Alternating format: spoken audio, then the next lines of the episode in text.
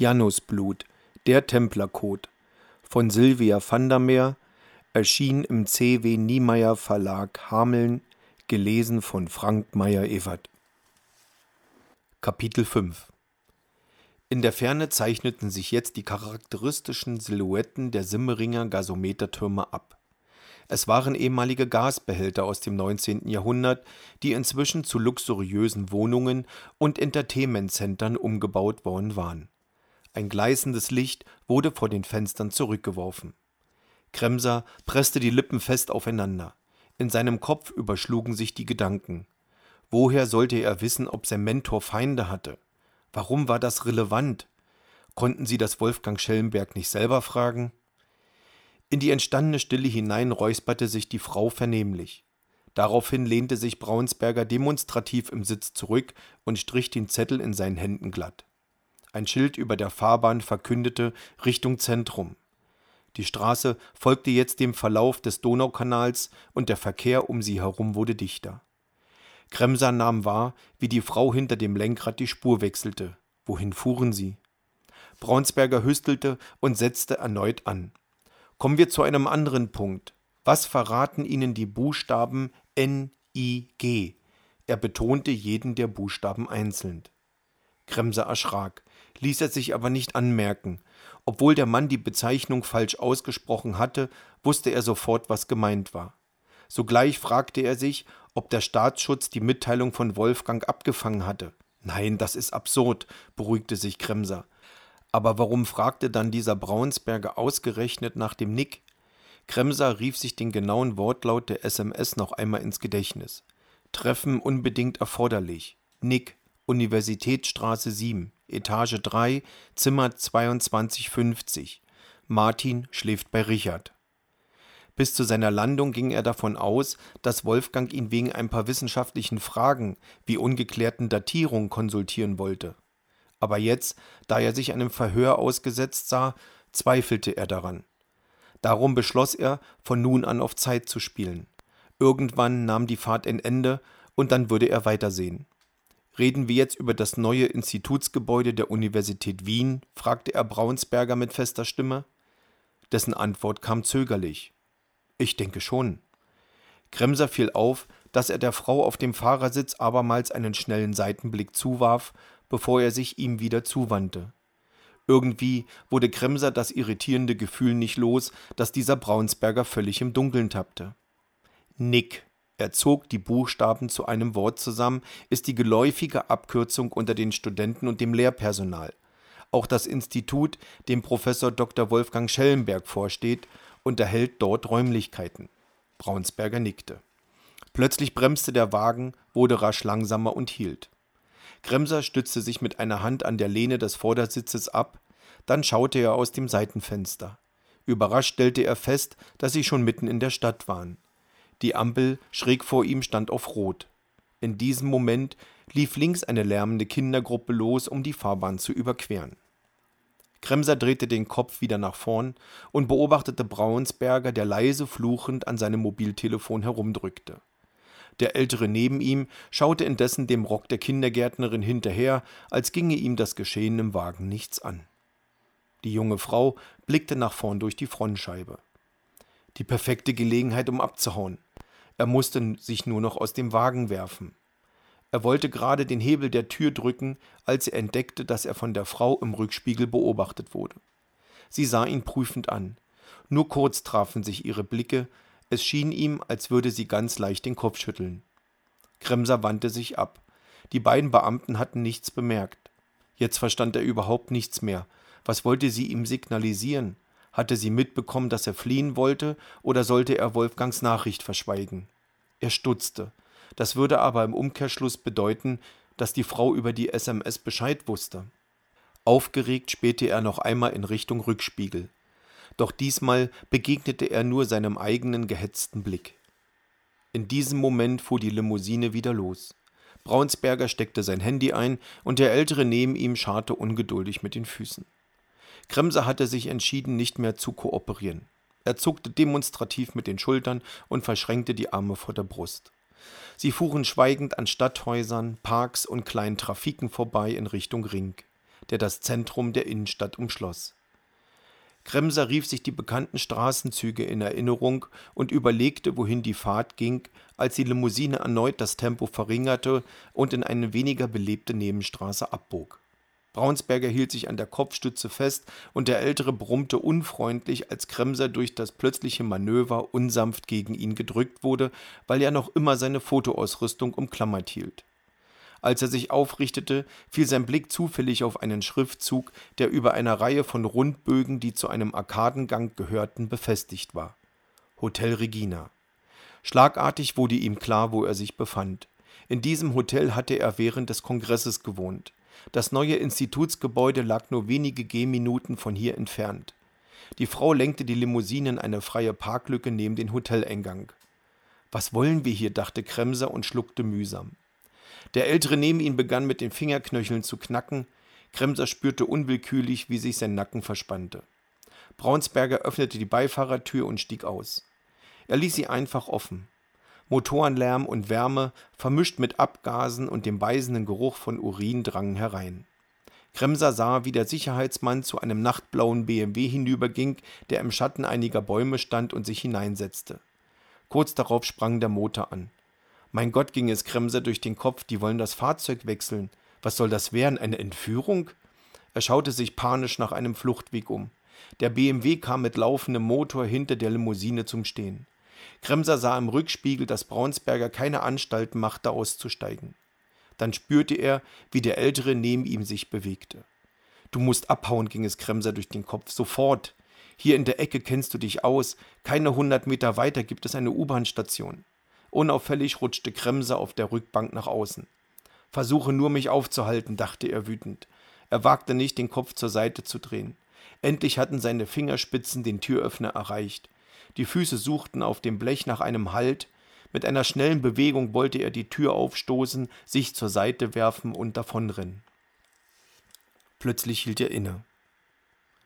Der Ältere neben ihm machte Anstalten auszusteigen. Ächzend stützte er sich auf den Türrahmen und zog sich vom Sitz empor. Dann schlug er achtlos die Fahrzeugtür hinter sich zu und stieg zu Braunsberger in den BMW. Schon heulte der Motor auf.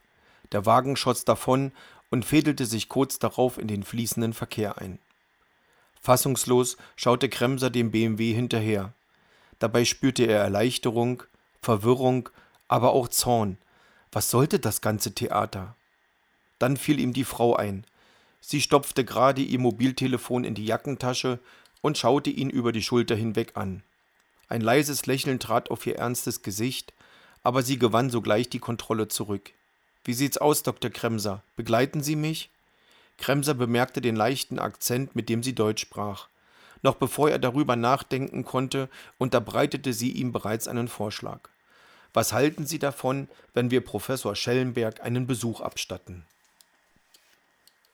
Kapitel 6 Kremser war der Aufforderung der jungen Frau gefolgt. Er hatte seine Fotoausrüstung im Wagen zurückgelassen.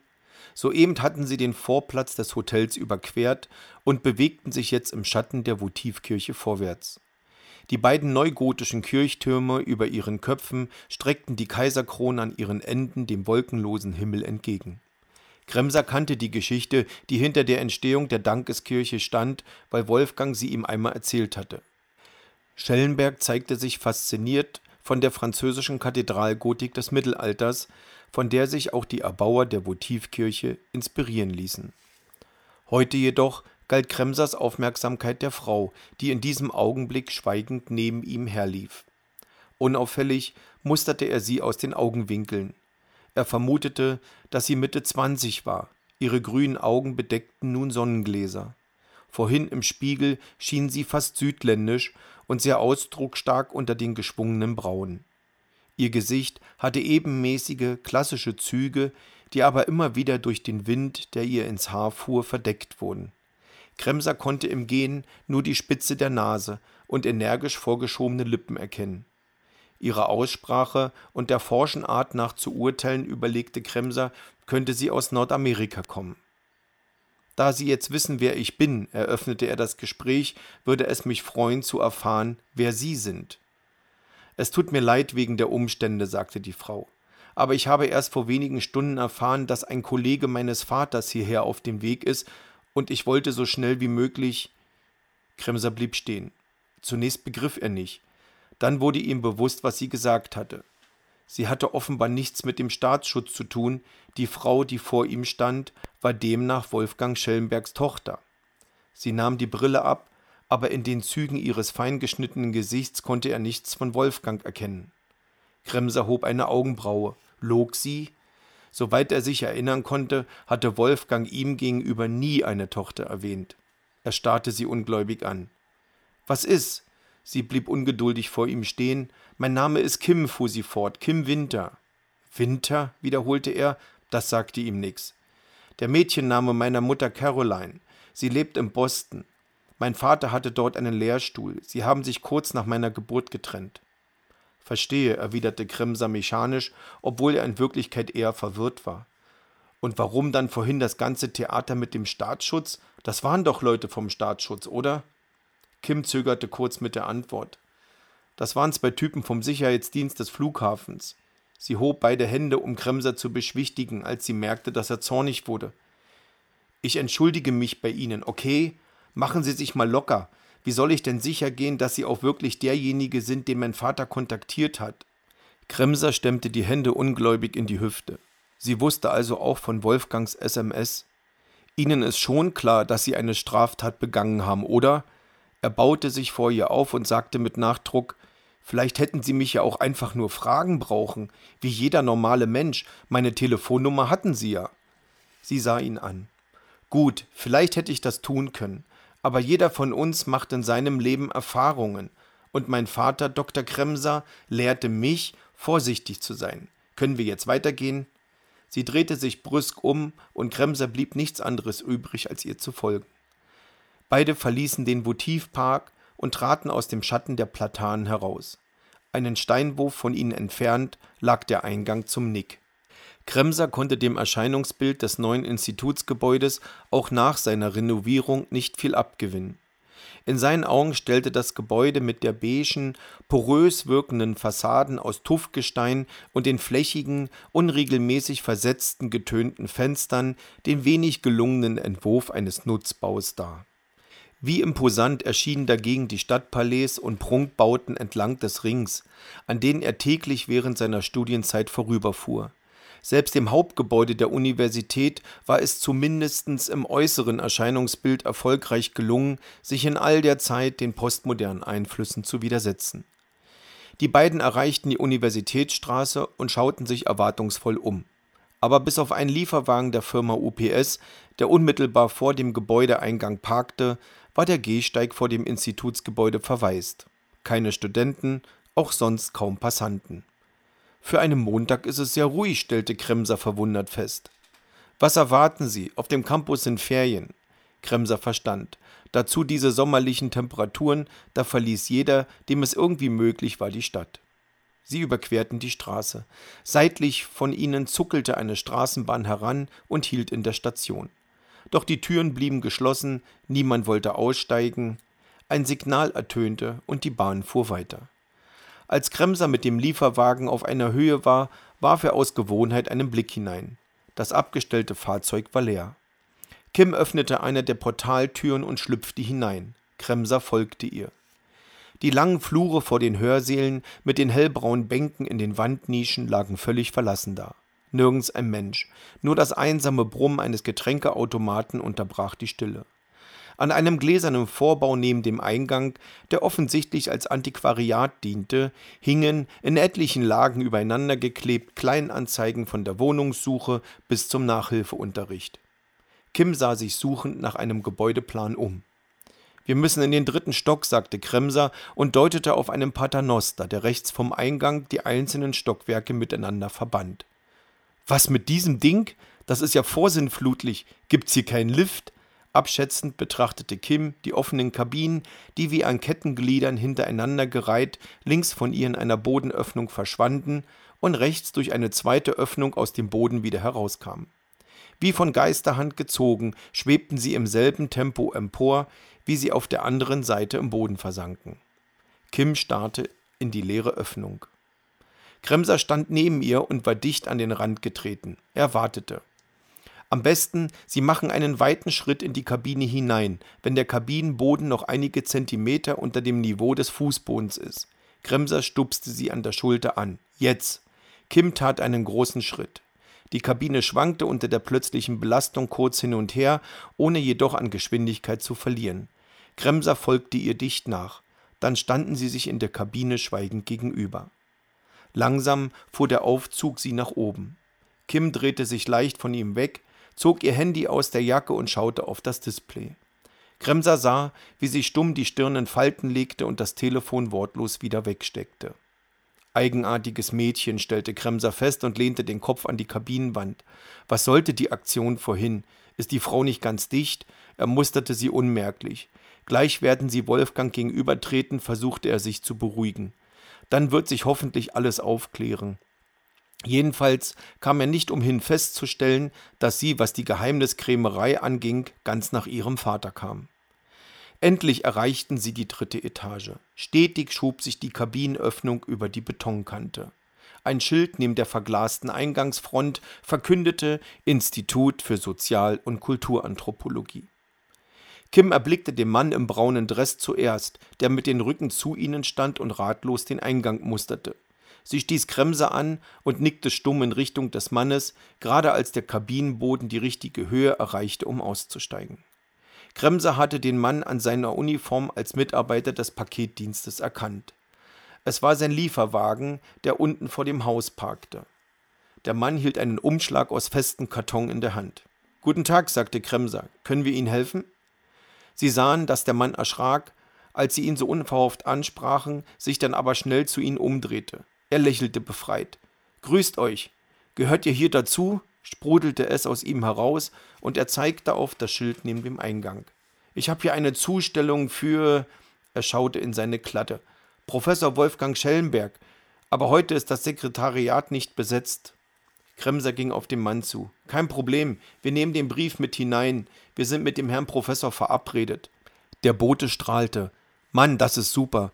Sie müssen mir nur noch den Empfang bestätigen und dann bin ich auch schon weg. Kremser malte einen unleserlichen Kringel in die Spalte und bekam den Briefumschlag ausgehändigt. Rasch verabschiedete sich der Zusteller und sprang in den Paternoster. Zuerst verschwanden seine Beine, dann der Rest der Gestalt. Kremser drehte sich zur Tür um. Kim stand seitlich an der Wand und zeigte auf einen kleinen rechteckigen Kasten, an dem ein rotes Lämpchen leuchtete. Das ist eine elektronische Türsicherung, sagte sie. Dafür benötigen wir den Zugangscode. Kim sah ihn erwartungsvoll an. Haben wir denn einen? fragte Kremser. Kim lächelte. Nur die Kombination, die Wolfgang ihn per SMS geschickt hat. Kremser schaute Kim einen Moment lang fragend an, dann klemmte er sich den Briefumschlag unter den Arm und suchte in der Jackentasche nach seinem Mobiltelefon. Wolfgang hat mir keinen Code geschickt, stellte er dabei fest. Hier, schauen Sie selbst. Er hielt ihr das Display hin. Kim überflog den Text. Treffen erforderlich, Nick, Universitätsstraße 7, Etage 3, Zimmer 2250, Martin schläft bei Richard. Nicht gerade sehr einfallsreich, murmelte sie und begann die Zahlen nacheinander einzutippen. 732250. Dann bestätigte sie. Mit leisem Knacken entriegelte das Schloss und die Kontrollleuchte sprang auf grün. Sie öffnete die Tür. Ich dachte, es wäre die Adresse, rechtfertigte sich Kremser. War es ja auch, antwortete Kim schmunzelnd. Wo müssen wir jetzt hin? Kremser sah sie überrascht an. Sie wissen nicht, wo das Arbeitszimmer Ihres Vaters ist? Nein, erklärte Kim bestimmt. Ich war noch nie hier. Kremser stutzte und setzte zu einer Frage an, ließ es dann aber sein. Er wurde aus der Frau einfach nicht schlau. Gott sei Dank würde das alles sicher gleich aufgeklärt werden. Matt winkte er mit der Hand. Folgen Sie mir einfach. Sie liefen nebeneinander den Korridor hinunter, keiner von ihnen sagte etwas. Am Ende, vor einer großen Panoramascheibe angekommen, bogen sie nach rechts in einem engen Seitenflur ab. Auch den durchschritten sie in seiner ganzen Länge.